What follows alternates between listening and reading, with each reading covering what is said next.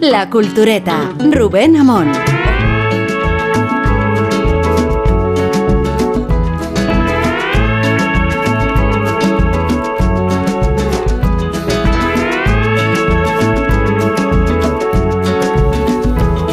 Estamos en la Feria del Libro, en la de Madrid, y hay muchas más, no solo es la de Madrid, pero la de Madrid se ha inaugurado este viernes que dejamos atrás, con lluvia, como acostumbra, y como tenemos autores con obra, vamos a empezar el programa hablando de sus propias eh, celebraciones. Para que el público no falte, hay un listado de casetas y de días que quiero ofrecer aquí a los postores. No está entre ellos Guillermo Altares, lo hemos mandado con su propio dinero a Nápoles para una exposición que rehabilita y reconstruye el famoso mosaico de Alejandro Magno en el Museo Arqueológico. Lo tenemos ahí. Nos contará de su viaje y de su experiencia la semana que viene y por tanto no está en condiciones de decirnos en qué caseta firma, pero seguramente en sus redes sociales, aunque tenga muy poca repercusión. Ahí pueden recoger información sobre la caseta donde, insisto, puede firmar Guillermo Altares su magnífica obra que hemos glosado en este programa. En este programa no hace otra cosa que producir eh, cultura. Eh, y argumentos para el debate. Sergio Molino, me miras con cara estupefacta. No, no, no, no Cuando te tendrías que agradecer eh, estos primeros minutos, ¿no?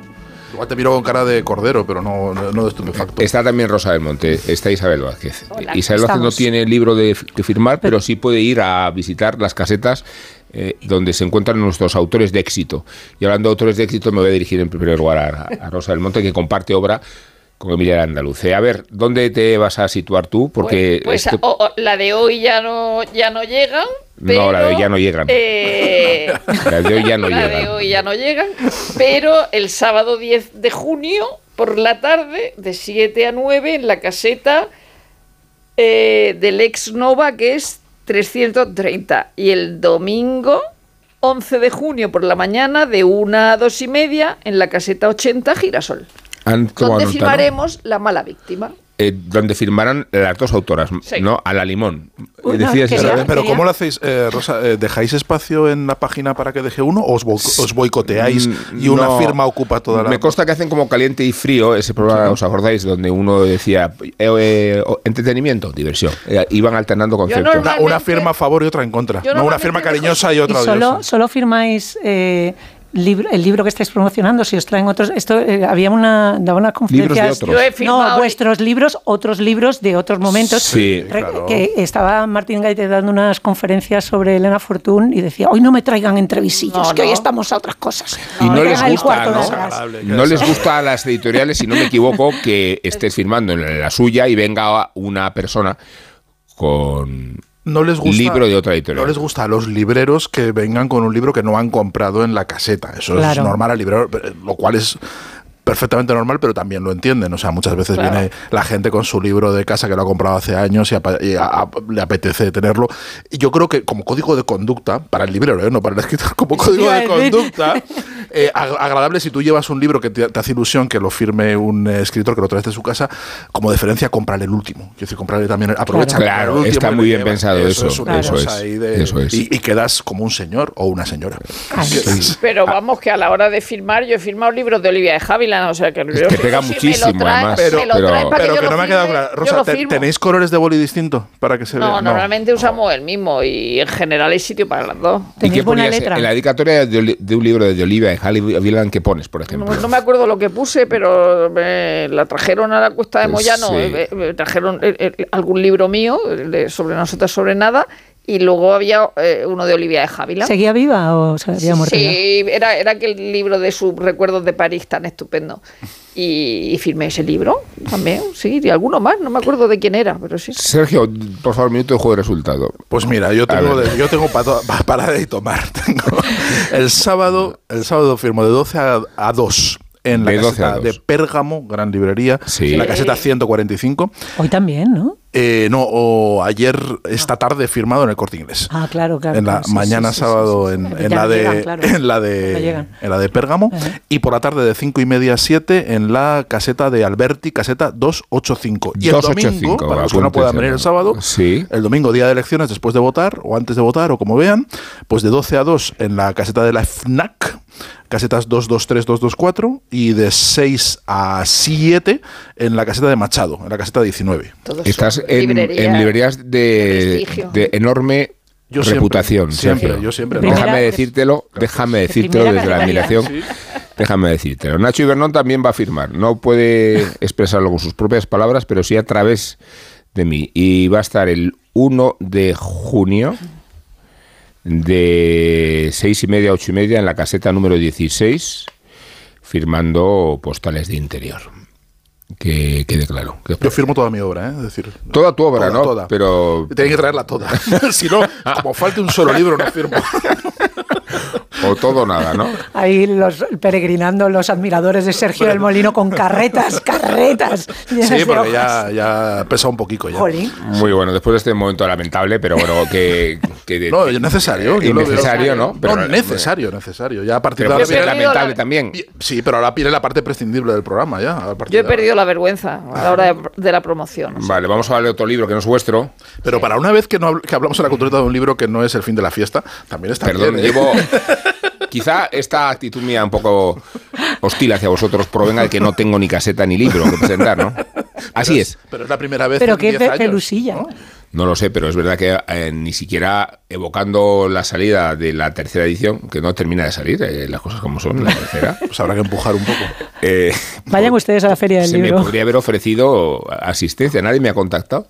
No, esto es una vergüenza. Bueno, yo tengo mis, también mis recursos de represalia. Mira, pues voy a ver, voy a ver a la feria tu editor, ya le voy a decir. De momento me voy a otra editorial. El tiranillo. Ya anuncio. tengo entre manos un ensayo y me, me voy a otra editorial. Ya lo estoy diciendo, ¿eh? Bueno, decía que, que vamos a hablar de otro libro, pero para hablar del otro libro necesito eh, la música de Luigi Cherubini. Muy bien. Que era italiano de nacimiento, pero sobre todo adoptado en París cuando se amontonaron la Revolución Francesa y el régimen del terror. Y no se manchaba de sangre Cherubini, pero sí lo hace un libro sobre Robespierre, cuya repercusión en la prensa española explica el interés de la crónica que hemos encontrado en El Independiente con la firma de Loreto Sánchez Seoane, y dice así. El 28 de julio de 1794, 10 de Termidor del año 2, según el calendario revolucionario, Maximiliano Robespierre medio moribundo después de haber recibido un tiro, era llevado a la guillotina. Tan solo unas horas antes era uno de los hombres más poderosos de Francia y ahora su cabeza caía ante un pueblo que con su muerte veía el final de la época del terror. Ah. Es un efecto sonoro de nuestro técnico Nacho García. A ver por otra vez, Nacho. Cuidado que la guillotina se utilizó hasta hace muy poco en Francia en Marsella, año 74. A ver si vamos a ser tan civilizados o no. Año 74. ¿Cómo sonaba?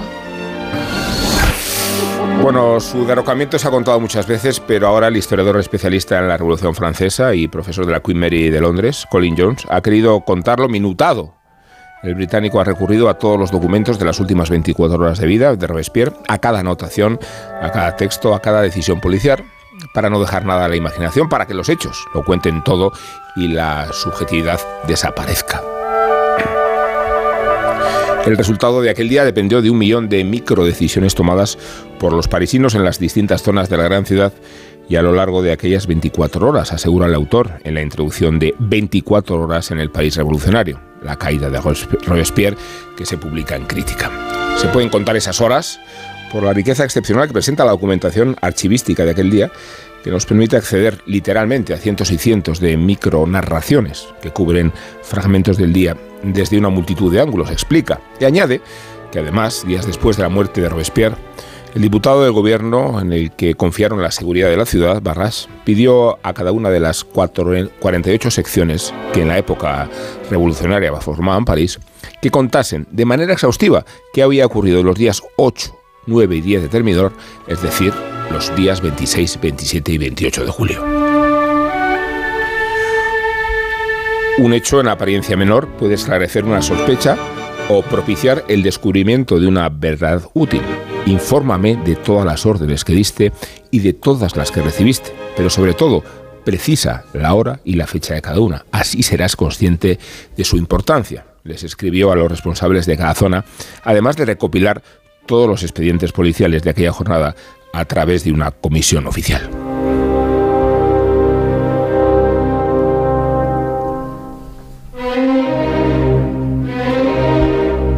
Seguimos con la música de Cherubini, pero tenemos que volver algo más de un año hacia atrás para entender el germen del porqué. En julio de 1793, Robespierre entra a formar parte del Comité de Salvación Pública, CSP, como uno de los miembros más destacados. Como explica Jones, desde su creación en abril de 1793, el CSP había estado afanándose en prevenir un desastre militar y una implosión interna. Estaba autorizado para dirigir la campaña bélica en la que se había visto involucrada Francia con todos los medios que tenía a su alcance, incluidos poderosos ataques autoritarios a cualquier que se opusiese a la estrategia del gobierno, es decir, mediante el terror. Ante una amenaza externa y otra interna debido a las distintas revoluciones dentro del país en contra de las políticas parisinas, sobre todo en la zona del oeste, se declara un estado de emergencia donde se suspenden libertades individuales y donde es el jacobino Robespierre el que legitima esta situación a través de distintas reformas sociales y con la guillotina como mecanismo de contención. Robespierre abandonó su antigua oposición a la pena capital, insistió en que la República Francesa tenía la obligación de acabar con la vida de quien había usurpado la libertad colectiva del pueblo francés. Su actuación adoptó principalmente la forma de lo que conocemos como terror, el periodo de intimidación y castigo de disidentes internos, mediante el uso de numerosos canales de violencia del Estado. Asegura el autor del libro sobre una época en la que se ajusticiaban a unas 40 personas al día solo en París y unos años en los que se calcula que en Francia se asesinó a 17.000 personas contrarias a la revolución.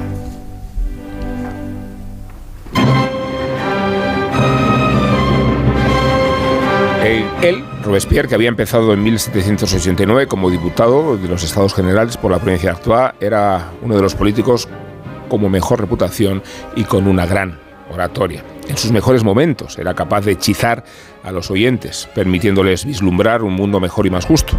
Cuando se soltaba, su retórica poseía un poder hipnotizante y casi mágico que ningún otro político podía igualar, explica Jones. Pero sus palabras empiezan a tener demasiado poder y las élites políticas temen por su vida, ya que el jacobino no respeta ni a los suyos a la hora de impartir justicia. Los carros del verdugo mezclan clases sociales con promiscuidad e incluyen por igual a partidarios y detractores de la revolución. Muchas víctimas gritan desde el cadalso ¡Viva la República! lo que suscita muchas dudas de lo que está ocurriendo, explica el autor británico, y continúa asegurando que Robespierre defendió y justificó las masacres por considerarlas expresión de la voluntad popular.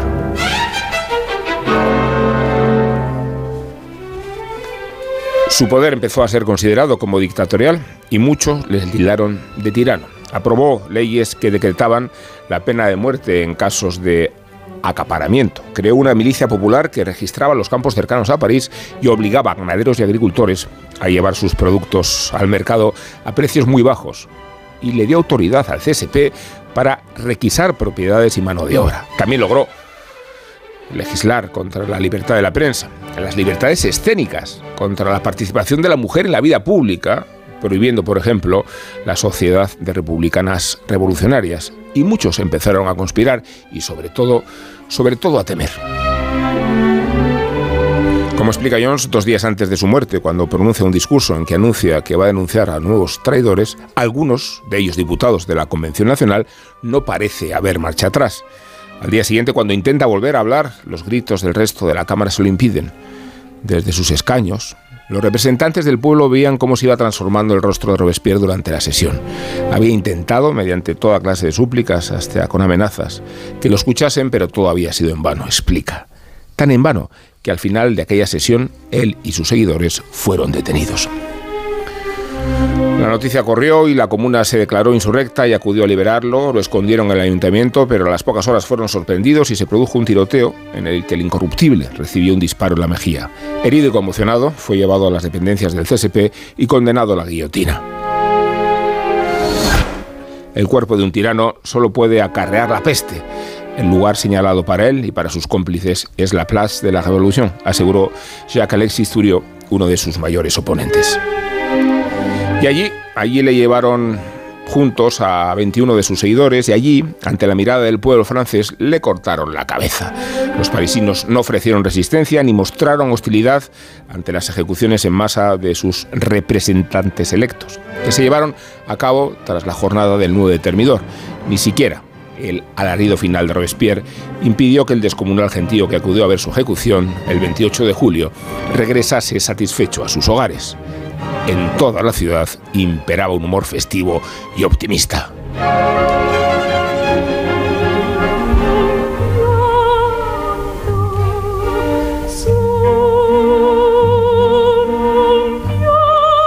Bueno, y esta es un área de Cherubini también. ¿Por qué la pongo? Bueno, porque, la canta Teresa Berganza.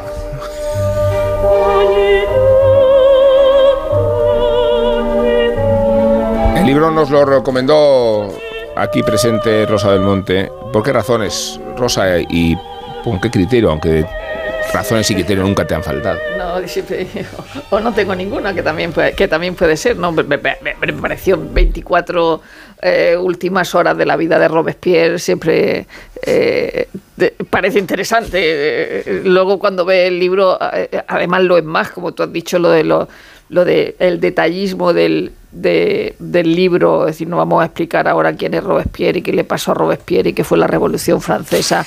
podríamos, ¿eh? Podríamos. Podríamos, em, podríamos, empezar por ahí. Y qué fue el terror y, y, cómo Robespierre fue el gran tirano o el primer dictador moderno, como, como alguna vez se le ha, se le ha calificado, ¿no? Eh, eh, el libro es verdad que está lleno de detalles, pero no, no en el sentido de, esos tomos que nos gustan tanto de la historia de la vida privada, pero sí hay parte de, historia de la vida privada en todas esas encuestas que mandan a hacer sobre lo que pasa, lo que pasa esos días. Entonces, esos microrelatos de los que ha hablado Rubén en su presentación se convierten luego en microdecisiones, en, en mi, miles de microdecisiones que llevan a la muerte de Robespierre, a la caída de Robespierre. Es decir, no hay un plan, no hay lo, que, lo, que, lo que Colin Jones no, nos cuenta a través de todo ese detalle de, de, esas 24 horas es que no hay un plan para acabar con Robespierre, pero mm. hay un montón de microdecisiones que, que no solo tienen que ver con la élite. Eh, eh, estamos muy cansados de decir que las revoluciones las hacen las élites que no las hacen los pueblos, ¿no? Es decir, que cuando tú ves a Lenin, tú dices, este señor no es de, del pueblo, ¿no? Este señor está dirigiendo una revolución y no es del pueblo. Pero eh, Colin Jones nos da un, par de bofetadas y nos dice, sí, sí, eh, pero, aquí, pero aquí ha sido el pueblo el que, es verdad que, hay unos colegas de, de Robespierre en la convención, o hay quien lo defiende en la, en la, en la comuna, es decir, la convención es lo nacional y la comuna es París eh, de, ayuntamiento, de comunidades autónomas, eh, de, de, Parlamento Nacional y, el ayuntamiento, ¿no? Y, entonces sí que hay una epidemia de fanatismo, es decir, y, lo había durante el terror, y había una, una sensación que, resulta familiar cuando lees lo que pasaba también aquí eh, eh, durante antes de la guerra civil y durante la guerra civil, ese momento en el que la gente pedía certificados de patriota o de no patriota y tú a la guillotina, tú no, tú sí, tú no. Eh, y, la situación de, terror que había, ¿no? Entonces hay una epidemia de, de, fanatismo y son las clases populares las que al final, con todas esas microdecisiones, miles de microdecisiones, dan la espalda dan la espalda a, Robespierre y entonces el pueblo sí que es protagonista de, la, revolución eh, y en el momento ese que, que empieza a cambiar la revolución y, hay un cierto orden hasta, hasta, hasta el golpe de Napoleón que no digo que no sea que no sea que no sea orden pero luego eh, claro el libro está lleno de, de, historietas eh, que, son muy atractivas, como la de Teresa Cabarrús, decir, el momento en que su amante se levanta en la convención como bruto, porque además lleva un discurso como bruto, porque además llevaba un puñal. Y diga, ya, ya, la leyenda se lo ha dado a Cabarrús, pues no, Cabarrús no se lo ha podido dar porque está detenida y, por eso y la, van a guillotinar y no, y, no ha sido Cabarrús la que le ha dado el puñal y él se levanta como un discurso como eh, shakespeariano, como de, de, de, de, de Bruto y Julio César, ¿no? Y son, son, son historias chulas. ¿no? de vaya de lo que, de lo que es una pasada. Y luego, y luego es interesantísimo, eh, ya, ya partes, partes eh, mm, eh, que son más, más de, de, un lado, por ejemplo, la de los periódicos. La, la, libertad de expresión se había declarado en 1789 y en, en el momento, el 9 Termidor había 51 periódicos en País. 51, pero es que lo, alucinante, o sea, no todo eran no todo eran diarios y no todos estaban especializados, pero había 51 y el vendedor de periódicos ese que vemos en las películas mucho de, años muy posteriores era, era una figura una figura ah, habitual.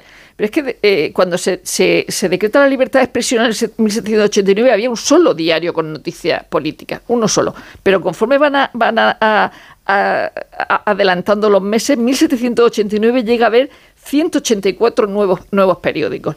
Y en 1790 eran 305.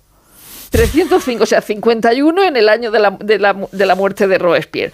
Y, y claro, se, se, se, multiplicó también el número de imprentas eh, eh, y, los, y los discursos y las canciones se imprimían también, decir, no, no eran, no eran solo, solo periódicos, es decir, que hay un mundo cambiante por muchas razones, es decir, la, la tasa de analfabetos baja eh, eh, no, no, no, es que sea extraordinario. Luego, muchos periodistas se hacen famosos y son luego los que van al cadalso, pero además daba igual que fueran realistas que, que, seguidores de. las, pruebas eran sus escritos, de hecho. daba igual, ¿no? Y entonces quiere decir que hay una serie de cosas adyacentes que también son, son interesantísimas y luego, bueno, pues está este Robespierre al que llevan herido a la guillotina tú te vas a morir de un tiro, hombre. es, maravilloso el, libro y, tiene algo muy curioso en los libros de historia y es que está sensacionalmente bien escrito. Realmente parece más la obra de un escritor que de un historiador y combina lo mejor de, de ambos mundos porque es un libro eh, lleno de información, lleno de rigor, donde está realmente mm, contado hora a hora y minuto a minuto todo lo que ocurre, porque efectivamente hay mucho, mucha documentación y, Colin Jones ha accedido, ha accedido a ella. Es, es, de estos raros momentos en la historia y más en la, en la, edad, en la era preindustrial, donde hay menos, eh, menos documentación, que está profusamente documentado. Y además, como los revolucionarios tenían una, una pulsión burocrática enorme, pues todo lo dejaban, todo lo dejaban consignado por escrito. Es exagerado, ¿eh? Exagerado todo, todo. Cualquier acto está todo con sello y rubricado y, y, archivado, ¿no? Y archivado por triplicado, con lo cual se ha conservado absolutamente todo y se puede documentar muchísimas cosas. Hay algunos sitios a los que no se puede llegar, pero, pero es sorprendente el grado de detalle. Eh, ya hizo además una cosa del, del, 14 de, ah. julio, además donde de forma mucho más breve, pero también contaba historias de, de, París. Y aquí lo bonito de este libro son las historias paralelas también, de cómo va dibujando no solo el día a día, no es una cronología, sino es una en parte una biografía eh, política de Robespierre y una aproximación también al ambiente y a cómo se vivía en París eh, en los años de esos años de la revolución y los años del terror. ¿no? Eh, hay un, montón de, detallitos y de, y de notas eh, sobre cómo era la vida cotidiana, cómo eran las colas del pan, ¿no? Dice que hay un momento en el que el significado de la palabra cola cambia. Dice, hasta entonces una cola era una cola de animal, no era otra cosa. Y, de repente cola, eh, por analogía, por mímesis, empieza a llamarse a la gente que está apostada en eh, haciendo fila en las, en las calles para conseguir alimento, cosa que no habían conocido hasta entonces. El hecho de que, de que había carestía y tenían que estar esperando toda una mañana haciendo, haciendo cola. Eh, los retratos del, del, mercado, del sol, de los cómo se cruzan, hay figuras literarias maravillosas. Hay un momento en la mañana en la que eh, cuenta cómo los carros de los campos de alrededor de París van entrando a, a al, al mercado eh, para llevar sus mercancías y se cruzan, en, se, monta un atasco porque se cruzan con otros carruajes que son los que llevan las pilas de muertos de la guillotina, con, los cestos con las cabezas y los cestos con los cuerpos, en unos carros forrados de plomo para que no chorree sangre por otro lado. O sea, una cosa tremenda. Entonces, esos detalles son de una, de una perspicacia literaria muy impropia de los historiadores. Los, historiadores no suelen fijarse en esas cosas. Que los tenderos protestaban que les quitaran de la, de la del recorrido a los muertos que le espantaba a los clientes. Claro, que dice, como esto no la buena idea. vamos a abrir el este y están aquí desfilando cestos, sangre. cestos con cabezas y ya y, la gente se le quita el hambre y no viene y no viene a comprarnos las acelgas, ¿no? Esto es una es una son detalles maravillosos y, la hay incluso recogidas eh, porque está todo archivado las amenazas de muerte que recibía Robespierre, ¿no? Eh, recoge una el texto de una que era que son amenazas poéticas. Dice, ojalá. Sí, tuiteaste una tú el otro día. Tuiteé una, que dice así, que dice así. ¿Vas a leer tú? No, no tú. Ah, vale. dice, tu propio tuit. Dice, tigre impregnado de la sangre más pura de Francia, verdugo de tu país. Esta mano que aprieta horrorizada la tuya perforará tu inhumano corazón. Estoy contigo día tras día. Te veo todos los días. En cualquier momento mi brazo alzado puede ir en busca de tu pecho ya, no, ya, no, ya no amenazan como antes. Quiero decir, ya no se amenaza.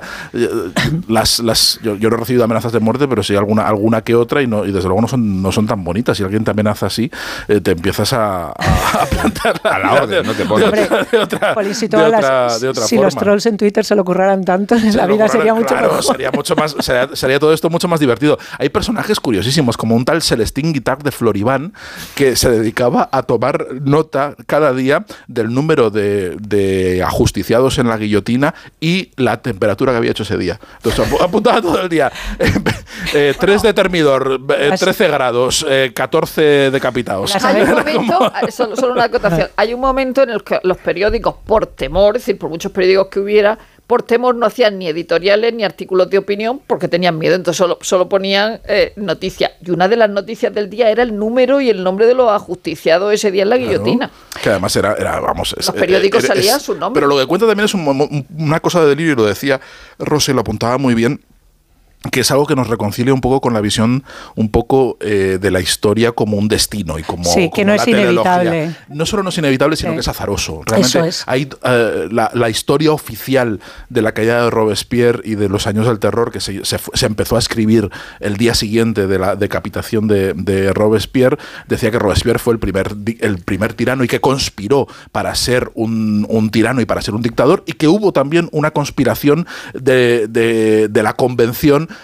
para derrocarle, ¿no? Y él, mm, eh, Colin Jones dice, lo niega, no ha habido conspiraciones. Es uno de los objetivos del libro, el demostrar, primero, el analizar el por qué, cómo se percibe, o sea, por qué se percibe a Robespierre como un tirano eh, en el momento del, que, sucede la, decapitación y la, y la, digamos, el, no el complot, pero sí la, el acuerdo para, para derrocarlo, y al mismo tiempo esa insistencia en que no es inevitable, no es esto de los libros de historia, de todo esto se iba fraguando desde el 92, hay dos años de una crudeza extraordinaria, en junio él desaparece y de repente cuando reaparece todo el mundo le está esperando con las espadas incluso va más, va más allá porque niega incluso la idea ya muy asentada de que Robespierre estaba instalándose como un dictador. él lo cuestiona, él dice, no hay indicios suficientes para decir que Robespierre estaba aspiraba a ser dictador. De hecho, o era un tío, era un tarado, evidentemente, y alguien que mandaba mucho. El cuadro que él hace es, eh, pongamos las, las cosas como son Robespierre, el símbolo de la revolución es un tío que se erige viniendo de la nada, que es un abogado de, Arras, vamos, y de repente se, se, se, convierte en el símbolo de la revolución fundamentalmente por una oratoria muy efectiva, que es la, meterse a la gente en el bolsillo, y luego porque tiene un compromiso y una y la gente lo percibe como una persona, pues eso, el incorruptible, la persona que no va a venderse y que tiene los principios de la revolución eh, marcados a fuego.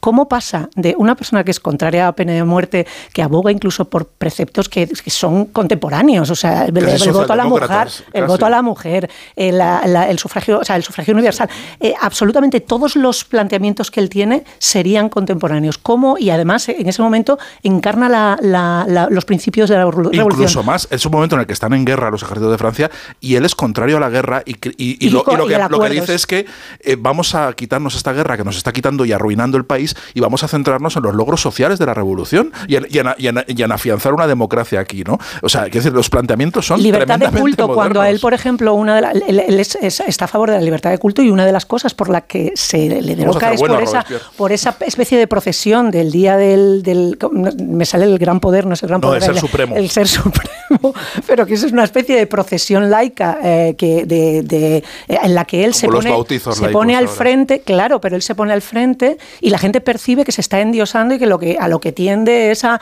querer ser el nuevo emperador, cosa que bueno que luego eh, terminará sucediendo inevitablemente, no, no precisamente con él. Entonces, ¿cómo llegamos a esa situación? ¿Cómo se llega? Y yo creo que ahí eh, Colin Jones da las claves de, algunos de los elementos por los cuales eh, mm, se llega a eso, que es, primero, fundamentalmente el, terror que, se, que después del muerto se identifica con él, cosa que es a su juicio injusta, o sea, él sí lo cataloga en, cierto sentido, no le exime de responsabilidad, pero sí eh, determina que es un poco un cabeza de turco, porque, porque todo el mundo asume que el terror se focaliza en él cuando, eh, digamos, sus correligionarios eran responsables en igual medida.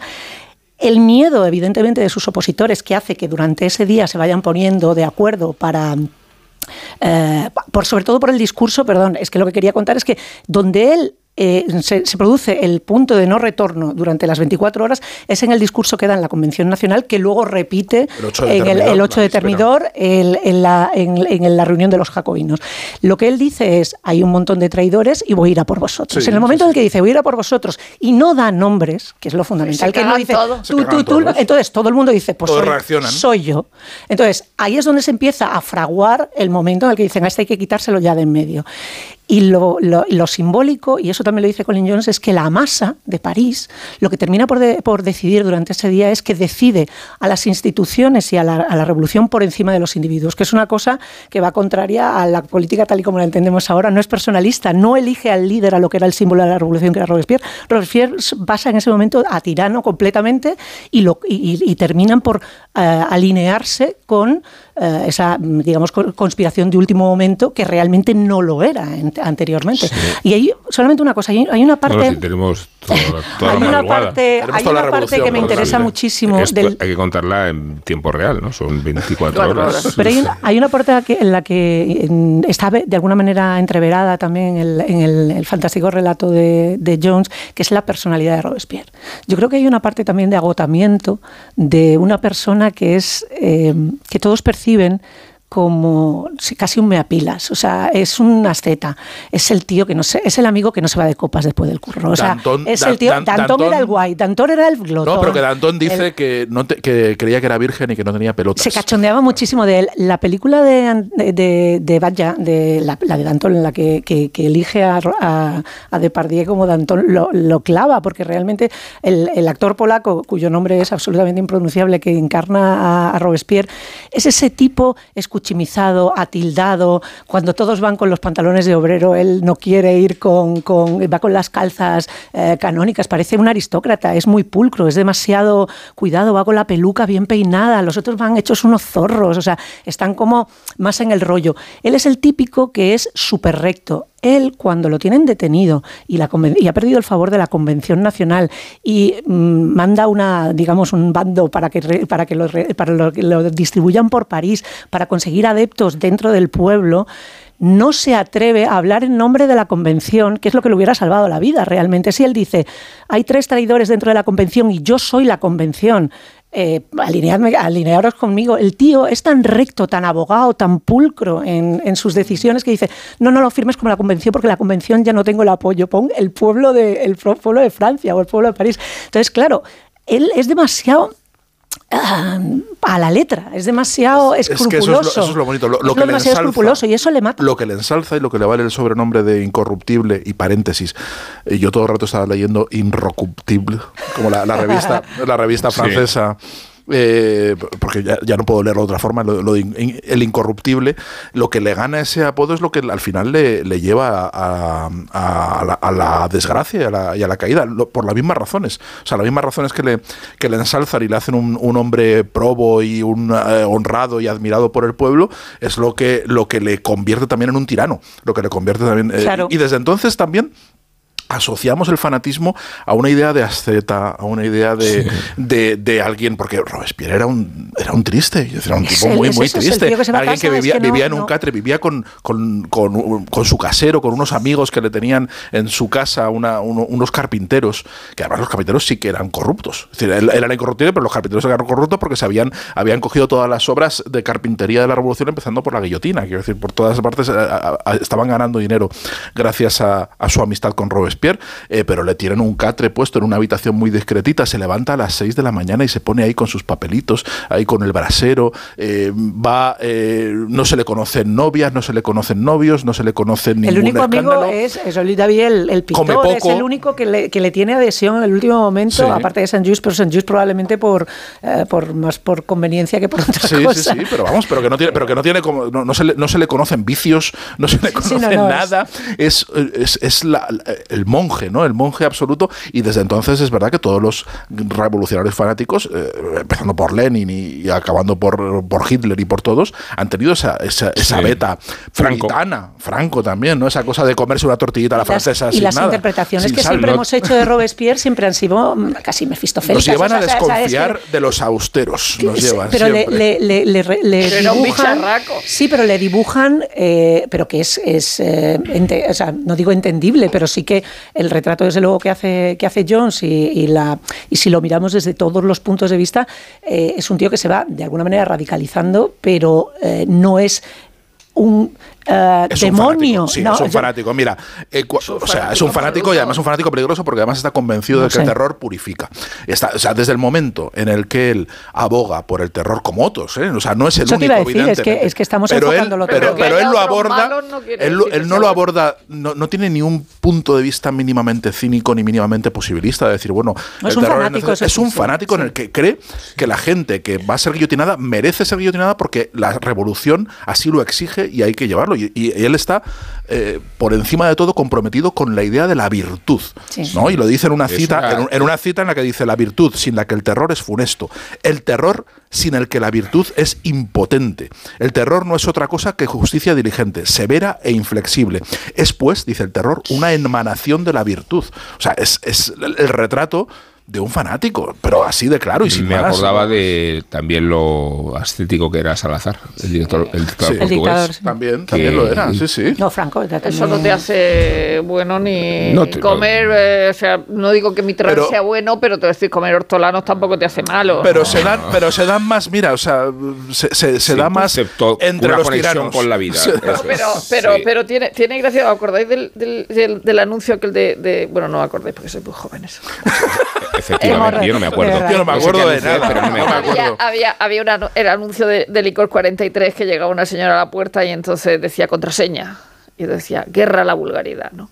Y, y lo que hace Robespierre lo que hace no me acuerdo me alegro de no acordarme lo que hace lo que hace eh, eh, eh, Hannah Arendt dice que Robespierre lo que hace es declarar la guerra a la hipocresía es decir, eh, eh, que, en eso no, no, no, no, engaña, ¿no? Que transformó el despotismo de la libertad en el reinado del terror y se quedó mm. tan pancho. y, además, pone, claro, la revolución se hace, eh, el pueblo así lo interpreta, contra los excesos de Versalles, contra los excesos de la monarquía absoluta, contra. Entonces él encarna justo lo contrario. Él encarna exactamente ese ideal. Pero a la vez, a la vez se comporta como un, como un político moderno en el sentido que eso sí lo dice Jones eh, que quiso legitimar la dictadura prometiendo reformas sociales para seducir a los ciudadanos. Claro. Esto no es, sí, un segundo, voy a dar paso a la publicidad. Guerra a la vulgaridad. Pile 43. Oye, qué vivo, qué vivo es Oye, Licor 43 sigue una marca registrada, o sea que cuando quiera, aquí nos podemos tomar unos chupitos. A la orden, decía Esto que planteaba Rosa de, de, que cómo quiere legitimar la, la, dictadura con medidas sociales, que es al fin lo que hace Mussolini, lo que hace Hitler, lo que hacen todos, lo que hizo Stalin, lo que hizo, lo que hizo Franco también, o sea, lo que hicieron todos, eh, se hace notar en una frase, de, dice, cuando empieza la gente a tener nostalgia de Robespierre, cuando empiezan a decir, contra Robespierre vivíamos mejor, ¿no? Cuando a, los, a los pocos años y, entonces cita una frase que se decía mucho por París, que dice, en tiempos de Robespierre corría la sangre y no faltaba el pan. Hoy que la sangre no corre, tampoco tenemos pan. Si queremos pan, tendrá que correr la sangre. Lo que, lo que, quiero decir, sin, rebajar el nivel de, digamos, de, de, tiranía eh, de su persona, es que es mucho más interesante verlo desde todos esos eh, puntos de vista que el, dibujo eh, casi de opereta que muchas veces se ofrece de Robespierre. Estaba pensando en, algunas... Em, algunos ejemplos de ficción. He visto esta, esta semana una película de Anthony Mann que es maravillosa en lo cinematográfico y delirante en lo argumental, que tiene que ver con esto y que cubre además la misma, el mismo periodo que elige Colin Jones, las, las últimas 24 horas de Robespierre. Eh, pero o sea, la, historia que plantea es una historia, es una película de los años 40 de Hollywood, que es una especie como de Pimpinela Escarlata, pero en vez de salvar a los nobles, pues salva a los tres o cuatro que están en peligro. Mientras aparece ese Robespierre, pues eso, de que parece, o sea, es una casi expresionista, o sea, parece como, casi como Nosferatu en un momento determinado. Entonces, se, se utiliza como símbolo de de, todo el mal, se engloba todo el mal en una sola persona y todos los demás como que se alivian de alguna manera. Esta fuse como si fuera un alivio cómico casi, o sea, eh, quiero decir, claro. Entonces, lo bueno del libro de, Jones es que eh, cada uno tiene lo que merece y cada uno tiene el lugar que merece en, todo este, en todo este de. Hecho, entronca con una discusión de cultureta estructural nuestra, muy nuestra, no es la del western, sino si los héroes y los tiranos y los líderes políticos cuánto se emana o no de las circunstancias. Hmm. Y en este caso la, la, relación es explícita. ¿Cuántos factores desencadenan la gloria y la desgracia de Robespierre ajenos a él y por cuántos microsucesos se vienen precipitando hechos que damos por consolidados como si estuviera un plan diseñado de antemano que no existía. Y que luego Colin Jones, y no solamente Colin Jones, un montón de, de, historiadores insisten en repartir las culpas. O sea que Robespierre es el símbolo, a partir de entonces empieza otra cosa, otra cosa heredera del terror. Les viene muy bien. Eh, Robespierre les viene muy bien y la mayoría, y la mayoría de, la, de, la, de los que les va, le van a mandar al son exactamente los que han estado compartiendo y, asintiendo y participando del terror durante los últimos dos años. Hay, una cosa muy interesante del análisis de, Colin Jones, eh, que es estrictamente político, en el cual dice que a Robespierre quizá no llegó a ser un tirano y no llegó a ser un dictador dictador, porque eh, le faltaba sentido político. Es decir, Robespierre era muy buen orador, era un orador estupendo, pero no hacía nada, no tenía capacidad organizativa, no tenía empatía, no tenía, o sea, no tenía un sentido de lo que, de, que había que organizar cosas y que la política no era solo salir a un estrado. Y era un orador y alguien que le, gustaba hablar, pues era, era, un, era un cultureta al fin y al cabo. Es como, o sea, era, era, era alguien que le gustaba hablar, hablar, hablar, hablar, pero luego a la hora. Era, un cultureta, pero luego a la, a la, hora de organizar una, una sociedad pues no, eso, eso le vería grande. Es simbólico, es simbólico que termine sus días con la mandíbula desencajada sin poder hablar. O sea, no se sabe si se pegó un tiro, si se lo pegaron, pero si se lo pegaron, se lo, dieron, ¿eh? se lo dieron, se lo dieron donde más, le, donde más le dolía. Y otra de las cosas en las que insiste Jones es que Robespierre no abre la boca desde el momento en el que le bajan de la tribuna y ya no le dejan hablar la segunda vez que va a la, Convención Nacional en 24 horas. En el momento en el que ya han decidido que se lo van a pasar a cuchillo, a cuchilla, en este caso, pues eh, dice, no le puedes dejar hablar. Colin Jones dice, tú a Robespierre no le puedes dejar hablar. Dice, porque en el momento en el que empieza a hablar, le da la vuelta a la situación y lo había hecho mil Digo veces. que para simbolicar la guillotina misma, porque la retira del mercado y termina siendo el objeto que lo sacrifica. Que además entronca con lo que sucedió con Luis XVI, ¿no? que por eh, introducir un método de sacrificio más civilizado, ignoraba que en las reuniones con Henry Sansón, con el médico, iba a terminar siendo él uno de los grandes eh, sacrificados. Luego, a, mí me, me, lleva a pensar el, todos los años estos de, terror y de la guillotina en la Plaza de la Concorde. ¿eh? Ya no digo la guillotina en, privado cuando mataron en Marsella. Pero o sea, todas las veces que vamos a la Plaza de la Concorde, eh, asomados... Donde, vivía, donde vivía Robespierre. asomado al Hotel Crillon o en la, o en la, o en la Bueno, en el mejor de los casos.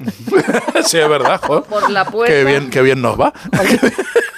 No, lo que quiero decir... Yo me doy una vueltita hasta, yo, la Orangerie. Yo, yo, desde la habitación de mi hotel en París solo veo un patio un interior. Muro, un muro.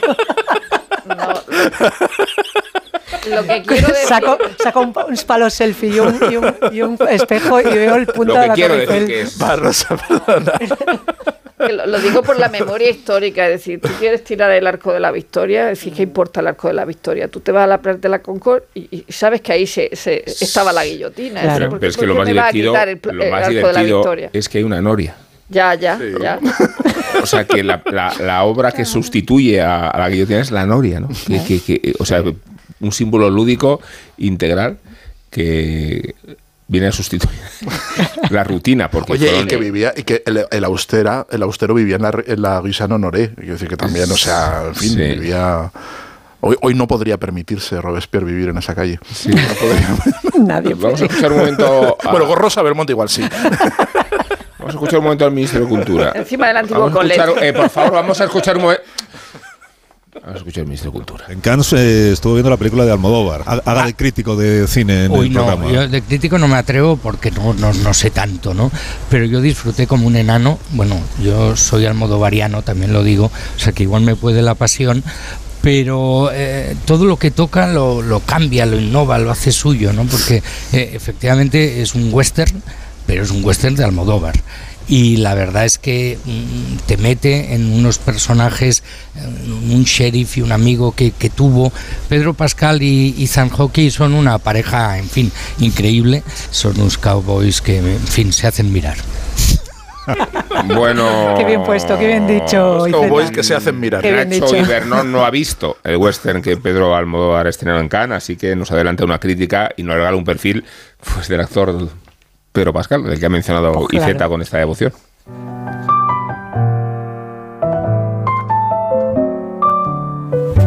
Learning English. Learning English. Bitter Creek quiere decir arroyo amargo. Pedro Almodóvar quiere decir impacto mediático. Para extraña forma de vida la mía, que me gano la nómina haciendo críticas de obras maestras que han visto todos menos yo. Un pico y una pala les daba yo a todos esos críticos de pacotilla, canaperos, faranduleros, incluso periodistas, algunos de ellos, facinerosos, paniaguados, hinchándose ahí en cana a ver pelis y a beber don Periñó. Sin vergüenzas. Así hace una crítica cualquiera, hombre. No, ahora en serio. Seguramente lo que más me ha gustado de este western almodovariano, que es un viaje en mediometraje que encaja como un traje, está tan delgada la vaca de Elena que en vez de dar leche da pena. Ha sido el papel extraordinario de Pedro Pascal en el papel de Silva. Sí, ha nacido una estrella, Pedro Pascal, un actorazo que además por definición ejerce una fuerza de un newton sobre una superficie plana de un metro cuadrado perpendicular a la misma. Menudo forajido chilenito más guapito San Logan. Pedro Pascal, Pedro Pascal, Pedro Pascal. Lo digo mil veces y lo pongo de moda. Pedro Pascal, Pedro Pascal. Te he redactado un perfil muy personal, Peter. Es muy yo un poco muy en mi estilo, igual que tú tienes el tuyo con las gafazas esas de Donny Brasco que te pones cuando vas al Jimmy Fallon Tonight Show. Dice así. José Pedro Balmaceda Pascal, Santiago de Chile, 2 de abril de 1975, conocido como Pedro Pascal, es un actor de teatro, televisión, cine, voz y director teatral chileno naturalizado estadounidense. Es conocido por interpretar al príncipe Oberyn Martell en la serie de televisión Game of Thrones, uno a Javier Peña en la serie Narcos, en Netflix, a El Mandaloriano, en la serie The Mandalorian, de Disney signo de más, y luego, por la serie de The Last of Us, de HBO, donde interpreta al protagonista, Joel Miller. ¿Cómo haría un western Wes Anderson? ¿Cómo lo haría Tarantino? Que ya lo ha hecho. O Almodóvar, Tricky Tricky que también. O Scorsese, o Woody Allen. ¿Preguntarse eso y luego descubrirlo es cine? Pues no lo sé, pero es de puta madre ir a una sala, participar de toda esa movida y luego irte a cenar con tu churri. El churri en el desierto de tabernas es por cierto Ethan Hawke, que tiene la misma mirada inocentona de Todd, el muchacho tímido del Club de los Poetas Muertos, pero la calidad de los actores bien maduros y bien vivos y buenos. La película se iba a llamar de hecho Ethan Hawke en Almería, pero se cambió a última hora porque lo paró por lo visto la Junta Electoral Central al favorecer toda esta movida a la izquierda allí, por Almodóvar y eso. Con eso va a haber un vuelco en las urnas y va a ser un lío. Se ve que dijo la alcaldesa del PP allí y lo han parado enseguida, vamos. Si van a ver extraña forma de vida, prepárense a disfrutar de la música de Alberto Iglesias. Si quieren ser felices de verdad con el visionado, recuerden que Brokeback Mountain se centra en pastores de ovejas y extraña forma de vida en vaqueros, de lo que viene a ser vacas. Si quieren un consejo, visiten bien lo que hizo, ha hecho, hace y hará Pedro Almodóvar, que luego nos da pena que Nadal no juegue en Roland Garros y eso. Extraña forma de vida.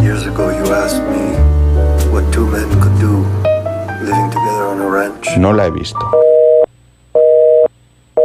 Si desde la 11 contáramos los deseos que han hecho realidad todos los premiados por nuestras loterías en 2022, sería algo incalculable. Por un momentito, no. Serían concretamente más de 1.371 millones de euros. Ya, pero así sería más metafórico. que sí, que sí, pero con metáforas no das, por ejemplo, la vuelta al mundo y colaboras con una gran labor social. Vale. En 2022, desde la 11, repartimos más de 1.371 millones de euros en premios. Millones de deseos cumplidos, gracias a todos. Porque la lotería de la 11 toca mucho y toca a muchos. A todos los que jugáis a la 11, bien jugado. Juega responsablemente y solo si eres mayor de edad. Alquiler, acción de alquilar, negocio por el que se cede una cosa a una persona durante un tiempo a cambio de una rentabilidad. Seguro, objetivo, es cierto, libre y exento de todo peligro o riesgo. Si piensas en alquilar, ya sabes, alquiler seguro. Llama ahora al 910-775-775. Alquiler seguro, protección a propietarios. En Onda Cero, La Cultureta.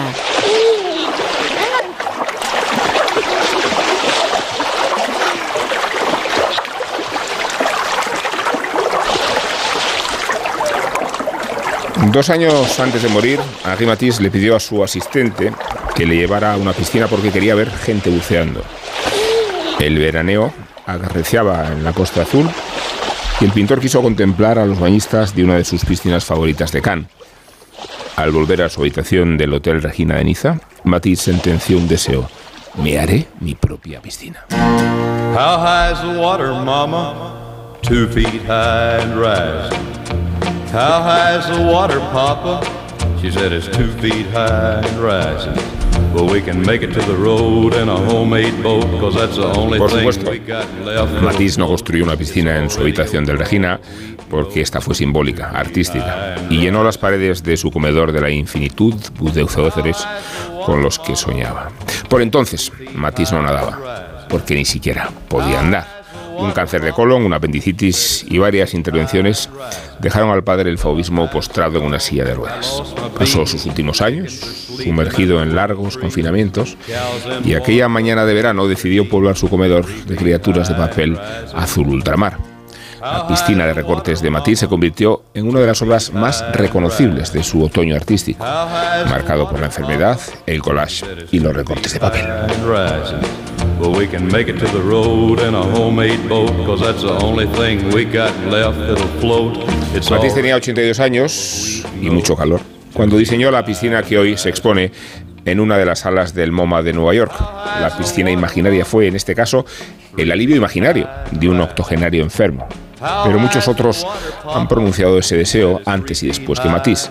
Voy a construir mi propia piscina. Tree. Piscinosofía. Anabel Vázquez quiere fondear ese deseo como una sonda.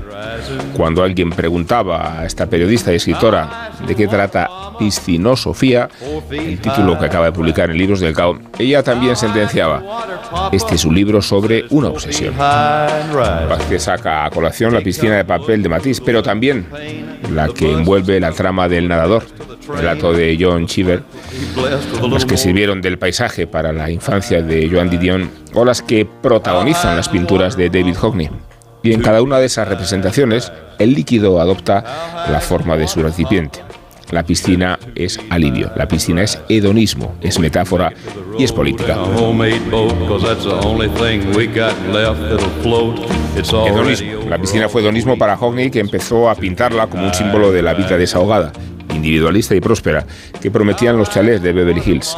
Y por eso la piscina fue política. Cuando encarnó el sueño de la clase media alta en España, que Jorge Dioni escribe en su La España de las piscinas.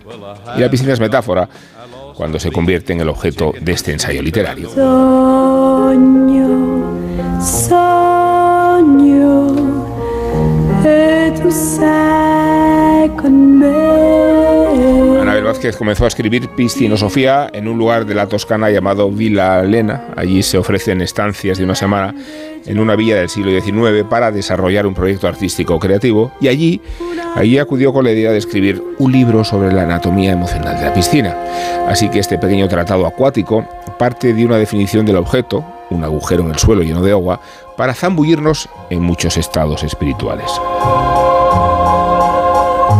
Io Y Piscinosofía es un libro inundado de aforismos sobre la nada, que Anabel Vázquez desliza, citamos, con la ligereza con la que se tiran los niños al agua. Aquí recogemos algunos de ellos. Vázquez afirma que toda piscina es un plató y un estudio fotográfico. Que quien posee una piscina también guarda en el bolsillo la llave de la alegría de otras personas. Que en la sociedad occidental es fácil tener un recuerdo ligado a una piscina. Que existe cierto orden en el agua domesticada. Que podrás bañarte en muchos lugares, pero una vez dentro del agua, todas las piscinas son la misma. Y que, en fin, toda piscina genera un campo magnético de ligereza y de alegría.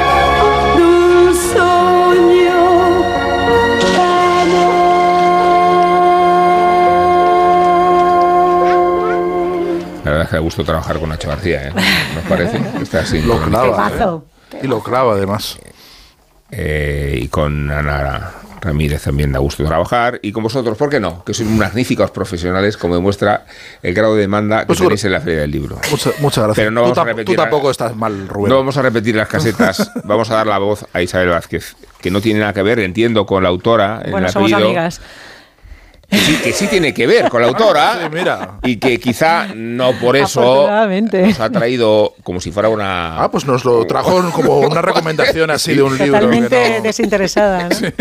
¿En qué caseta firma Vázquez entonces? Pues Vázquez firmará, en no sé qué caseta, pero en algunas seguro Firmar, que firma. firmará, ¿no? Firmará con Entre libros tanto, del cao, en la que los pies en cao. remojo Ahora la, firmará. ahora la- Entre la- la- tanto, luego os voy a preguntar por vuestros recuerdos de piscina, aunque no le interese a nadie, ¿no? Yo creo que no os lo voy a De ahí preguntar. parte el ensayo de Anabel. Anabel es eh, amiga y tiene eh, este tratado acuático y desordenado de piscinas reales e imaginarias. Es el, el- eso se llama el- ¿es el tagline o el, el subtítulo del, del libro. Se llama subtítulo, así, sí, pero tagline, sirve como ¿no? reclamo, sí, sirve como reclamo también de alguna manera, eh, o no, o igual es disuasorio, igual es disuasorio. No, pues yo lo, lo recomiendo con entusiasmo. Anabel hace muchas cosas y entre otras persigue piscina, que es una ocupación particular eh, y peculiar, eh, y las historias que cuentan esas pisc- piscinas. Ella, ella lo lleva haciendo un tiempo. Y ahora lo ha convertido en un ensayo, en un ensayo ligero y muy agradable. Eh, so- habla sobre piscinas, digo, y sobre quién las construyó, quién las diseñó, quién las deseó, eh, quién las disfrutó. Eh, y arranca con, una, con la primera piscina de la que se tiene noticia, o lo que se puede identificar como una piscina, que es una piscina de, eh, lo data en el 3000 antes de Cristo, en, en Mohenjo-Daro, en una civilización del Valle del Indo, eh, en lo que es ahora Pakistán eh, que es uno de los primeros asentamientos urbanos del, del mundo. Eh, hicieron un hueco en el suelo y lo llenaron de agua. ¿Para qué lo querían? Es una cosa que no podemos llegar a, a concretar porque el uso de las piscinas pues ha sido diverso. y Seguramente la para ahogar a sus enemigos. Probablemente, sí. O para, sí, para sacrificios rituales o para, o para cualquier eh, cosa parecida. Eh, la- el hecho de nadar o el hecho de tener una piscina como algo recreacional, como ese, como esa, esa mm, símbolo hedonista, es muy reciente, es evidente. Y luego ella hace, pues eso, ha habido piscinas, termas, baños, cualquier tipo de, elemento similar. Hace un repaso, no es un repaso sistemático, lo que ella hace es coge capítulos, coge un tema y a partir de ahí empieza a desgranar una historia que te puede llevar a cualquier parte y de la mano de cualquier elemento cultureta, muy cultureta, porque siempre tiene un montón de, pues eso, de referencias eh, de estas que nos gustan. Em, también habla de vez en cuando de esas piscinas eh, que se construyen dentro de los ríos o de los mares, que es de alguna manera esa idea de, de Joan Didion de dominar el agua eh, como los pioneros californianos. ¿no? Y también la idea de la propia piscina es, es la, superación de, de los miedos y de, de la gente que no se quiere bañar, que no se atreve a bañarse en el, en el mar o en los ríos, de poder tener un riesgo controlado y poder del mismo, del mismo modo eh, disfrutar de sumergirse o, de, o de- de ese alivio que supone el estar, estar en remojo. En la piscina también habla de la piscina como símbolo de estatus, que es una cosa muy, de, muy del siglo XX. La idea de los magnates.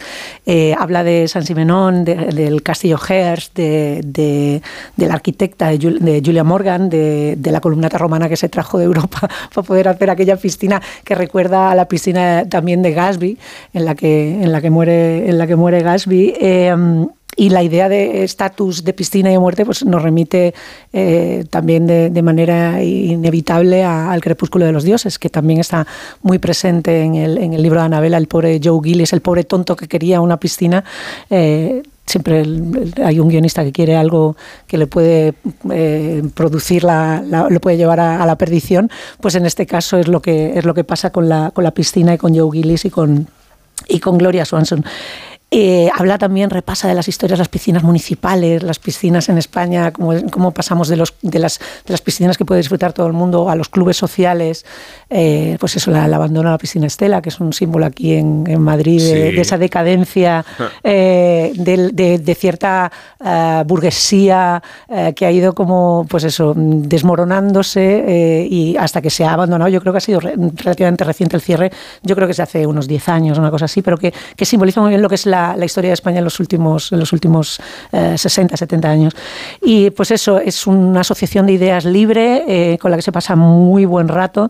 Ha hablado Rubén de Chiver, habla, eh, habla de Mastroianni, de que su primera su primer recuerdo de una piscina adulta fue en la Toscana, que no es un sitio como para buscar una piscina porque hace una mijita de frío, como para irte a bañar a, la... Y porque están muy reguladas, además. no se pueden construir, se aprovechan charcas antiguas y por la ley de protección medioambiental que tiene la Toscana y por eso es tan claro. reputada. Y ella, sin embargo, recordaba que había visto Ojos Negros de Vinjalkov, en la que Mastroianni, ya un Mastroianni mayor, se daba a los baños eh, con, ese albornoz blanco y tenía esa imagen asociada, o sea que sí tenía una imagen piscinera asociada a la Toscana cuando fue.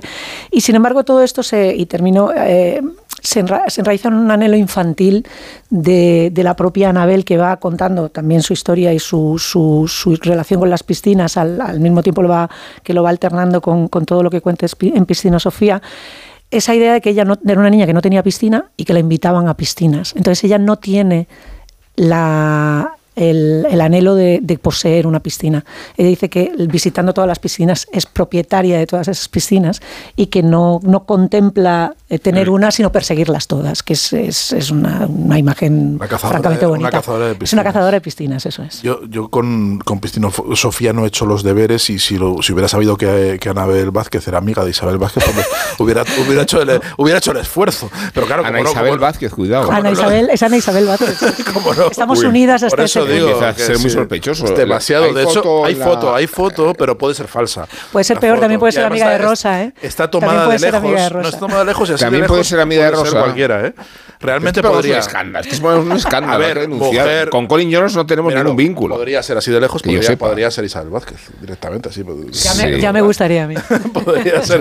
Yo no he hecho, o sea, mm, podría, podría decir que se me cayó en la piscina como se le caían los libros a umbrales. A la marmita, igual. A la marmita esas cosas.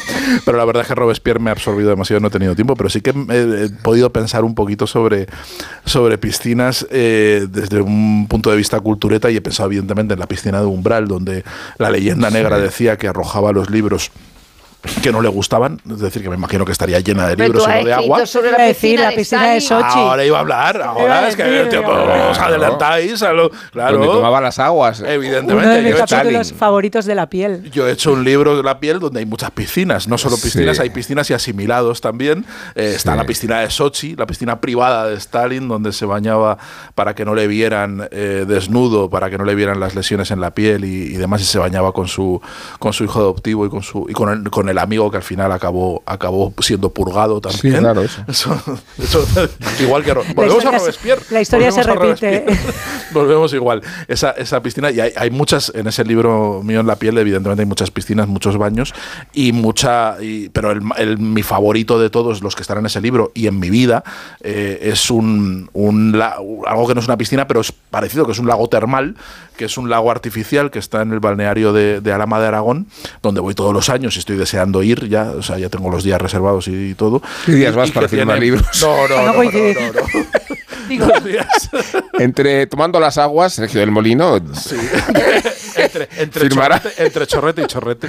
Firmará el ejemplar de toda su obra, pues porque es así ahora, es toda la obra o nada. Eso tiene, tiene no solo tiene eh, tradición literaria, porque salen en libros míos, que ya sería bastante, ya sería suficiente eh, tradición literaria, no, porque ahí iba mucho eh, San Pedro, iba San Pedro, de hecho hay plaquitas y cosas firmadas de él, pasaba muchos veranos ahí en ese, en ese lago que está a 30 grados siempre, es un lago artificial. No sé por qué das por hecho que la gente va a pensar que José Luis San Pedro y no el señor de las llaves del cielo. Hombre, por favor. por favor. Pues sí, lo doy por hecho, porque estamos en una audiencia cultural. Ramón San Pedro, estamos, ¿eh? en la, estamos en la cultureta de la madrugada. Si fuera la de la mañana, Rosa igual tenía. Razón. Yo creo que ahí está sobra la, sobre la contextualización. Me encanta lo de San Pedro, el señor de las llaves. El, o sea, el maestro de las llaves. El maestro de las llaves.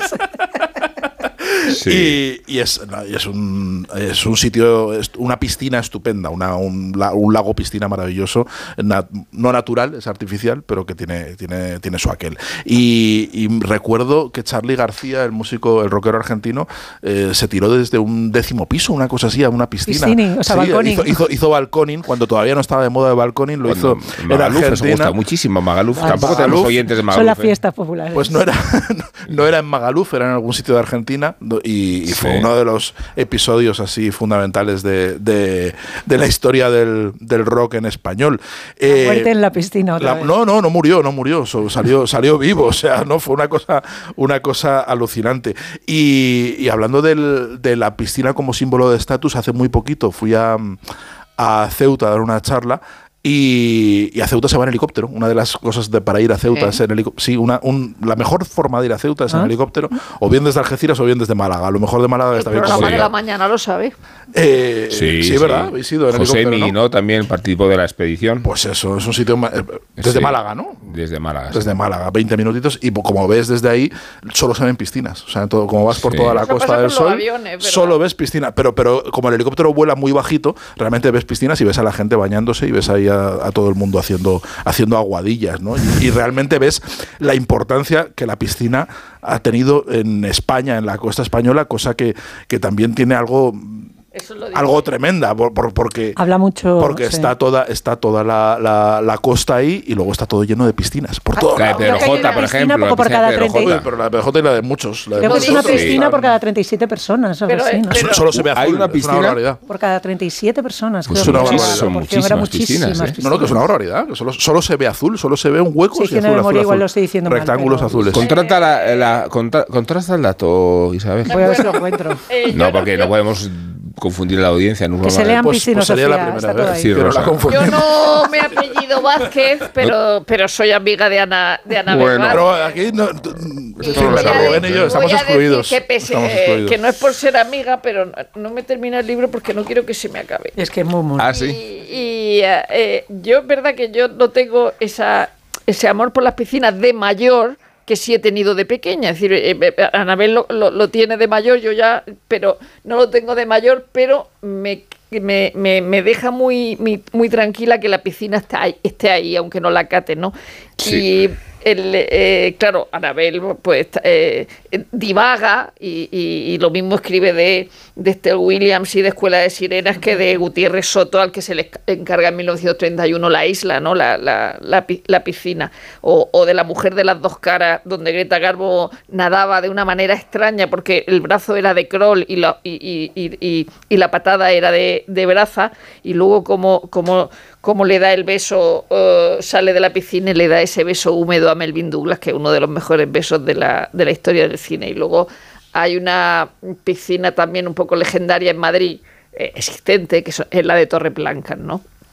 Y entonces el, la- el capítulo donde Anabel cuenta cómo ve la piscina de Torre Blanca, yo, yo, la, yo, yo la he visto porque tenía una amiga que vivía en Sí, Torre Blanca. yo también Pero. Anabel. Grillón, yo- Torres Blancas. No, voy a. No, voy- estamos no, aquí que lo tiramos, Voy a ir Torre mucho Blanca. más allá, ¿eh? No, porque esto eres una amiga, pero espérate, Sí. que ahora voy a.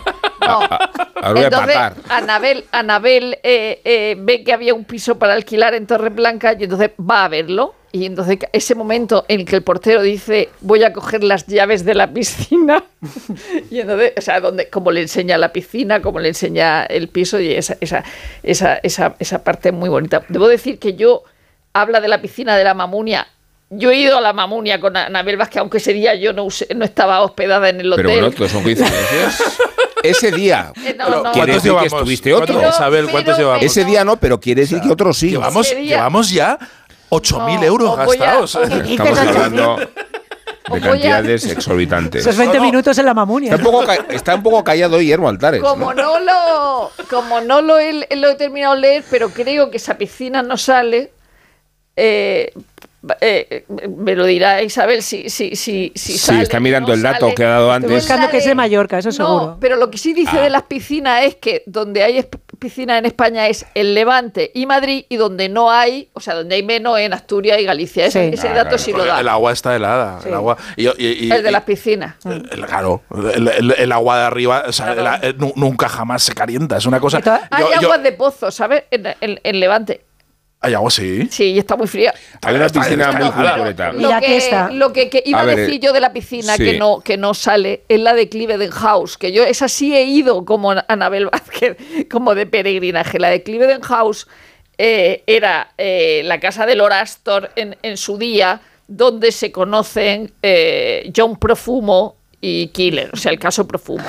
Pero eh, eh, eh, forma parte del azar, es decir, como, como en el caso de Robespierre, ¿no? Porque eh, John Profumo, eh, perdón, eh, los Astor en, en House, que ahora mismo es del National Trust, con lo cual es un hotel que se puede, en el que te puede alojar, por eso, por eso está en la piscina. eh, tenía a sus invitados que eran Churchill, Profumo, su mujer, que era la, la eh, Valerie Hobson, y el osteópata ese famoso, Stephen Ward, tenía en su casa que estaba cerca a Christine Keller y al diplomático ruso. Pero hacía tanto calor ese día que eh, Ward lleva a sus invitados a la casa Astor, a Cliveden House, y ahí se conoce Sí. en profumo. Y esa piscina no sale, y yo esa también he ido como peregrinación. Hay una piscina muy cultureta de la que no sé si habla el libro, que es la piscina Molitor de París. Sí, sí, mucho, mucho, mucho habla. Pues claro, la pude conocer porque sabéis que esa piscina, que fue histórica, eh, tan histórica, que el que hacía de socorrista era Johnny Weissmuller. Ah. Y ahí se presenta el primer bikini de la historia, Sí. el de Michel Bernardini. Pero era donde Boris Vian... pero con taparrabos. eh, Estaba... Bueno, déjate. No, era. Más ella que él. Era, sí, sí, sí, sí, sí. Bueno, pues eh, era donde a Boris Vian se le prescribían los baños para que pudiera recuperar su gran problema que fueron los pulmones y los problemas respiratorios que tenía, por eso no podía tocar la, la trompeta. Y degeneró en una en un lugar infecto, en un lugar de tráfico de estupefacientes, hasta degradarse en lo extremo y hace 5 o 6 años se reinauguró con todo su esplendor. Es una piscina Art Deco que recomiendo su visita, ¿verdad?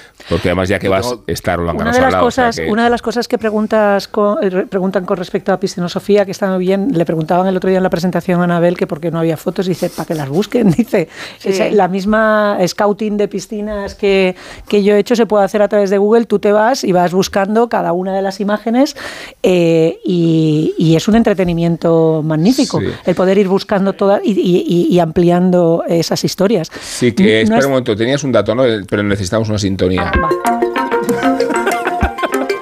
Conectamos con la redacción de la cultureta, ¿no? Conectamos con la Hola, redacción buenas de la tardes. Cultureta Para saber exactamente cuál es el dato del número de piscinas por español. Adelante, Lo- Isabel Vázquez. Gracias, Rubén. Lo frecuente en España es que las piscinas sean artificiales, privadas e interiores. El 99% de las existentes son así. Los datos catastrales lo confirman a fecha de octubre de 2022. Lo aprendo. Esto ya no pega demasiado como redacción de informativos. Ya, no dice que tal, tal, tal, tal, tal. Perdón, perdón, perdón. Hay una piscina por cada. Aquí está. Hay una piscina por cada 37 personas en España. En Mallorca, de- des- desde 2015 a 2022, se han construido 17 nuevas cada semana. Solo en Baleares hay más de 70 más de 72.000 piscinas. Una por cada 17 habitantes. Es una barbaridad. Un Estamos gastando agua. Que tiene problemas de agua, ¿eh? 99. Claro, o sea, que os lo voy a recordar, ¿eh? Repito, Repite artificiales, privadas e interiores son el 99% de las piscinas en España. Privadas interiores. Interiores y A mí me gusta cuando habla del El Gracias, 99%. Isabel Vázquez, o sea, hay mucha pasta en España. Isabel Vázquez. Hablamos, hablemos de Vázquez, pero ahora del libro, de Vázquez también. Qué que- programa, ¿eh? La risa, Qué tío. programa, como no toda la risa, esto es un escándalo de programa. La- las casetas, lo que hay de lo mío, mi amiga, bueno. La semana que viene hablamos de Hemingway y de Scorsese y de Robert De Niro, con quienes desgraciadamente tenemos no tenemos relación. vínculo. relación. Igual afortunadamente también te lo digo, ¿eh? No, Desde no luego. sé, yo... Le eh, yo- decías- que, que- que Sí. habla de la piscina de la Casa Blanca que Nixon eh, tapó con la sala de prensa. Sí. Pero no me queda muy claro Ahogando a algunos periodistas. Claro, si la piscina existe, como, como, en, como en Qué bello es vivir cuando se hable de la piscina y se caen al agua, ¿no? Sí, sí, estaría, genial que existiera y que cuando ante preguntas molestas se abriera la trampilla, ¿no? Y cayera Pensaba que, periodista a la, que esto tan, piscina. tan cursi de... Es, una, es un personaje más eh, cuando se habla de ciudades o de elementos que tienen que ver con la trama. cursi e incorrecto. E incorrecto del todo, pero un elemento... Eh, determinante en la historia es la piscina en Historias de Filadelfia, que es eh, porque está en, todo, está en todo, todo lo que hablábamos antes de símbolo de estatus, está símbolo del amor, está, porque el barco que le regala él a ella, que le construye el amor eterno, que ella dice era un barco precioso hasta que se le pudrió el casco, hablando como símbolo del amor que se les ha acabado y que luego van a volver a, reconstruir, el símbolo de la, de la aventura de ella con Macaulay Connor, el personaje de James Stewart, porque se van a darse un chapuzón a la piscina en esa alegoría de qué es lo que no habrán hecho en la piscina estos dos por la noche borrachos. O sea, la piscina está todo el rato presente en, esta historia, en Redes Maravillosa. En Dinastía. Uy, en Dinastía las peleas. yo descubrí la, es verdad, sí. Descubrí la dureza del mundo de niño en, una piscina de un pueblo de Soria. no, no, no. Me, ¿Te de un barrio de Soria? No, descubrí, que estábamos solos. no, que estábamos cósmicamente solos. Eso aparte. pero, ah, fue existencial. Ojo, fue, fue, existencial. ojo, ojo, Fue existencial porque teníamos un socorrista que no era Weissmuller, que no, no era, Ya se hubiera gustado. Ya, ya, hubiera querido él. Eh, entonces era la piscina municipal del pueblo y en los, en, durante el mes de, julio, eh, a la hora de la etapa del Tour de Francia, en, en, en, su sillita ponía un cartel en el que decía prohibido ahogarse mientras dura la, la, etapa, del Tour. ¿no? Entonces estaba la piscina abierta, podías bañarte, pero bajo tu responsabilidad. Pues y ahí descubrí los solos que estamos en, el fondo. Estamos solos, en el fondo estamos solos. En el fondo de la superficie, en el bordillo. Cuando nadie va a buscarte porque está el socorrista viendo a Indurain. Anabel habla de los bordillos y, y tiene razón que los bordillos han desaparecido, que los bordillos eso rugoso de los bordillos donde te sientas a charlar y a sonreír. Y yo raspaba, raspaba y desnucabas también. Es algo, es algo bonito, entrañable. Te, te, quitaba las durezas de los pies también. También es cierto, porque te hacía como piedra pómez. Era un poco piedra pómez aquello. Eh, entrañable también es recordar. En las nuevas ya no. y sabes, la, la medida las piscinas de los amigos, y además que eh, Anabel lo dice en el libro, tienen una duración, una, una longitud estándar como de 8 metros o algo así. 7, eh, 8 metros, y entonces cuando ven las, las piscinas de los amigos que tienen ese tamaño, dices, joder, esto saltó Bob Beamon. Es o sea, que siempre lo piensas. Yo lo piensas con las piscinas. Tú tienes 8,90 en la cabeza, ¿no? Sí, sí, sí. Y tú dices, es que saltó más que esta piscina. y tú dices, ¿cómo es posible saltar eso? ¿no?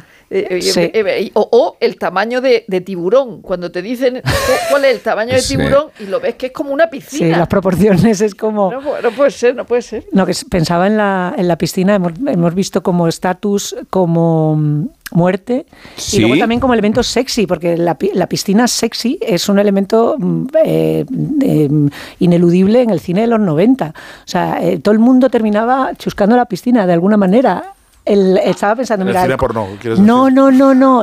los erotociles de los 90 que no eran porno. Voy a recordar cómo empieza Sunset Boulevard. ¿no? Bueno, Sunset Boulevard muerte. Ahí no están triscando. Pero ahí no están triscando. Yo hablaba de Showgirls. Hombre, ya sé, estoy evocando la, clásicos del cine. señor muerto que habla. Bueno, por favor, claro. No. Pero si le he hablado al principio de Joe Gillis, estaba hablando extensamente. Y de su, el pobre tonto que quería una piscina. Pero no, yo pensaba en clásicos a la altura, como Showgirls o como El color de la noche o como Juegos salvajes, que vosotros diréis que no las habéis visto, pero las habéis visto y sabéis de lo que hablo. Como he citado Dinastía, voy a citar Falcon Crest porque hay que recordar que Maggie Berti muere cuando se le engancha el, anillo, que le ha regalado Richard en el sumidero de la película. Magnífico. ¿Y qué sería del cine? Se me acaba de ocurrir sin las piscinas de los moteles. Es que el, repertorio de motel habilita siempre piscina aledaña. Así es. Y luego eh, ya que no hemos hablado del obituario de la semana, eh, uno de los libros de Martina Amis, La viuda embarazada, tiene la piscina, tiene una presencia eh, permanente, son un grupo de jovencitos en los años 70 que están como con las hormonas disparadas y están todo el rato alrededor de, la piscina.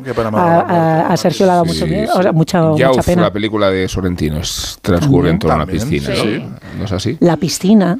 un, dos, tres, respondo otra vez. La, piscina. hemos, pues hemos ganado, ¿no? Qué bien, hemos un montón de referencias. A 25 pesetas cada uno. El programa es mejor sin Guillermo Altares, ¿no? La sensación esa que pues, está pues nos, faltan, nos faltan las piscinas romanas, que es la que nos hubiera traído. Pues sí, claro. Te diré que, que, que pobre Guillermo haberse perdido el día de la revolución, la verdad. Sí, a los enfants de la No, lo hemos hecho por eso. Lo hemos hecho por eso. pero, él, él, él, es, pero él es monárquico. Voy a volver a París para que, me, que, para que me griten. Eh, eh, a propósito de una piscina. La piscina del Rich de París. Así es. Que es interior. La, la ahí, ahí, es donde, donde te dicen, no, esa, tomará lo de siempre, señora Belmonte. Esa es maravillosa. tiene música debajo. Es decir, tú arriba sí. no la oyes, no. sin embargo te sumerges y hay música debajo del agua. De verdad, Rosa. Yo, yo Solo creo en este que- programa te has gastado el sueldo de cinco Oye, a ver años. Si con la reforma, a ver si con la reforma lo ha- la, la No, sería imperdonable, no. sería imperdonable. De hecho, que creo no. que el programa tendría que terminar aquí, pero no puede terminar aquí porque todavía nos quedan unos minutos. Y los siguientes los vamos a dedicar a hablar con Miguel Venegas. Nos ¿Qué- qué me zambullimos, decías? nos zambullimos. ¿Decías, Isabel? No, no, que pensaba. Nada, nada, no decía nada. Si me estás mirando y queriendo decir algo, ¿cómo que no? Pero, ¿cómo que no? Estaba haciendo gestos de hacia qué íbamos. Pues vamos hacia Massachusetts. Ah, qué bien, qué bonito paseo. Tierra hostil para la comunidad negra en los años 60. Y tanto. que cambió Bill Russell, el pivote histórico de los Celtics. Nos habla, habla de esto Miguel Venegas en unos días delicados para los Celtics que nos van a eliminar estos hijos de puta de Miami Heat. Eh, perdone, perdón. Bill Russell fue la primera estrella dominante de la NBA. Jugaba para los Celtics, pero no para Boston, como él mismo se encargaba de recordar cuando daba una entrevista.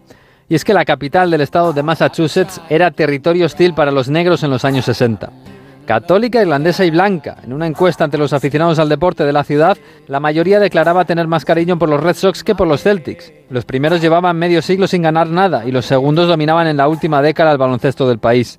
La razón, según los propios encuestados, era que los Celtics tenían demasiados negros. Russell cambió el baloncesto y lo dominó como nunca nadie lo ha hecho. Ganó 11 anillos en 13 años. Fue cinco veces MVP de la temporada y levantó una franquicia legendaria que después pasaría a manos de Larry Bird. Fue el primer jugador entrenador y el primer entrenador negro de la liga. Y sin embargo, cuando terminó su trabajo dejó la ciudad y se alejó para siempre.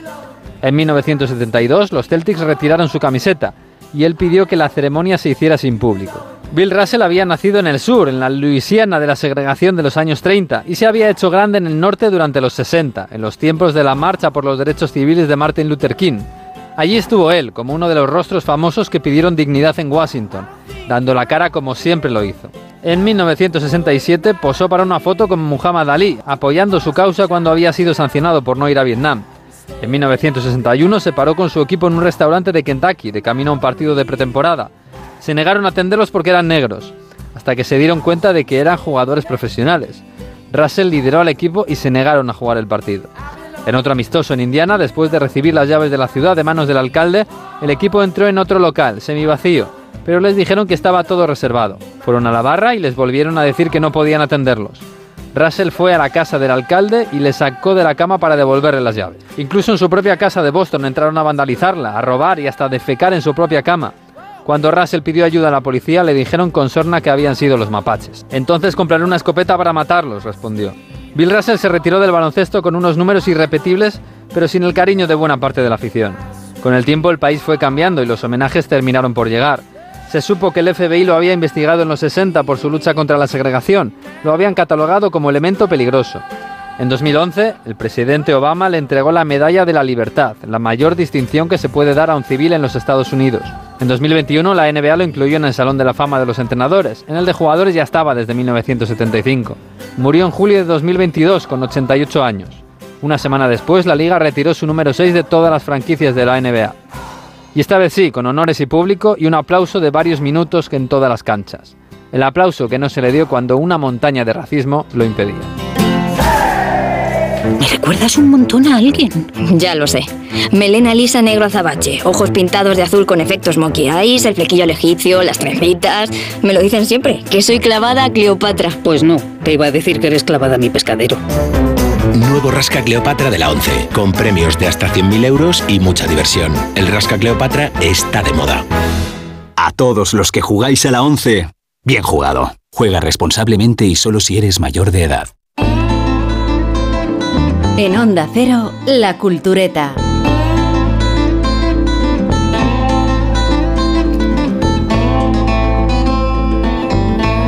Es tiempo de despedirnos, ahora sí.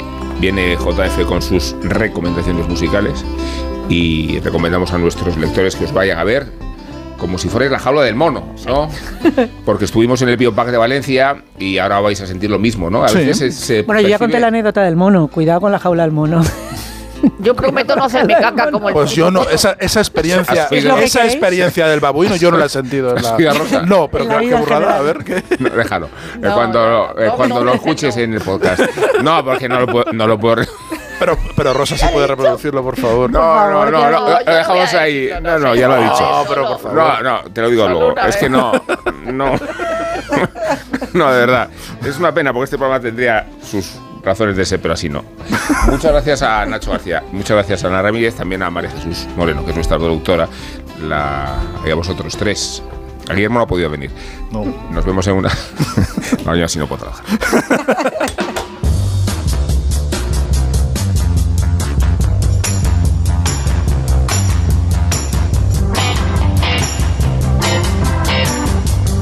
...2120 South Michigan Avenue, así se llama este instrumental grabado por los Rolling Stones en los primeros años de su carrera. Y esta dirección corresponde a la que tenía Chess Records en Chicago, un lugar de peregrinación al que acudieron precisamente los Stones para grabar su segundo disco. Porque ese sello fue su principal referencia cuando surgieron y se dedicaban básicamente a hacer versiones de blues y rock and roll. Allí se ubica actualmente la Blues Heaven Foundation, un lugar al que acudir si eres amante del blues eléctrico de Chicago.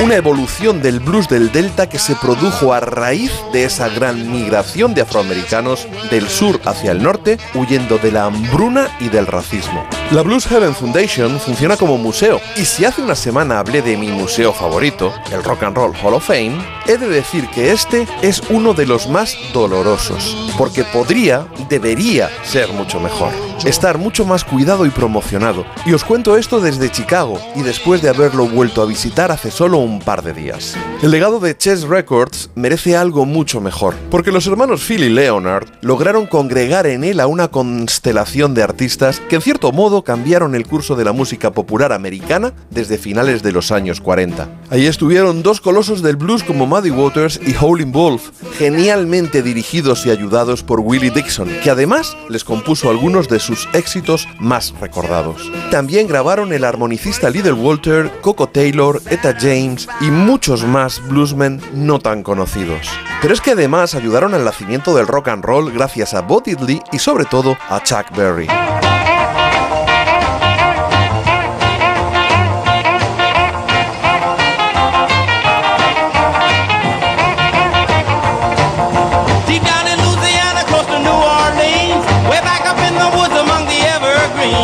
Y de ahí mi enfado, porque la Blues Heaven Foundation es un museo que emociona, pero que simplemente no está mal. Os felicito a aquellos que todavía no hayáis caído embrujados por el blues eléctrico y vibrante de Chicago, porque os espera un viaje alucinante, el mismo que inspiró a artistas como los mencionados Rolling Stones o Led Zeppelin. Como posible introducción os recomiendo la película Cadillac Records. Sí, pese a sus imprecisiones y omisiones, e incluso alguna que otra mentira. Pero ver a Beyoncé interpretando genialmente a Etta James quizá os convenza para iniciar ese delicioso viaje sin retorno.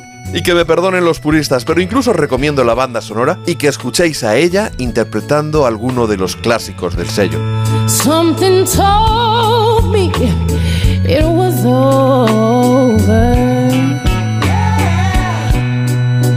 when I saw you and her talking. Something deep down in my soul said, Cry, girl. When I saw you and that girl walking around, ooh, I would rather, I would rather go blind, boy, than to see you walk away from me,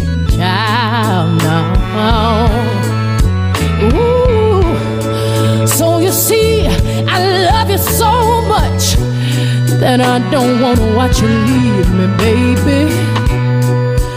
Most of all, I just don't, I just don't wanna be free now.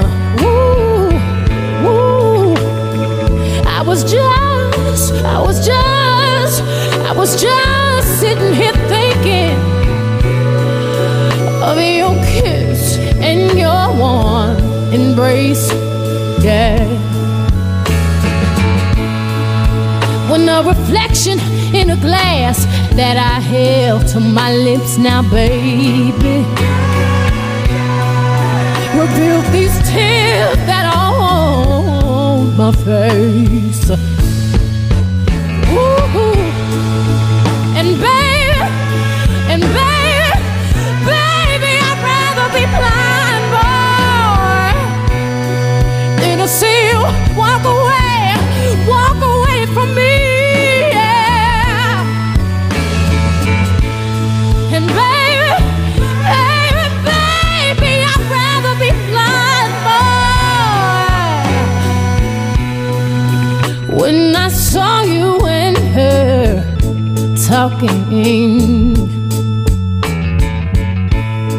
Something deep down in my soul said, "Cry, girl."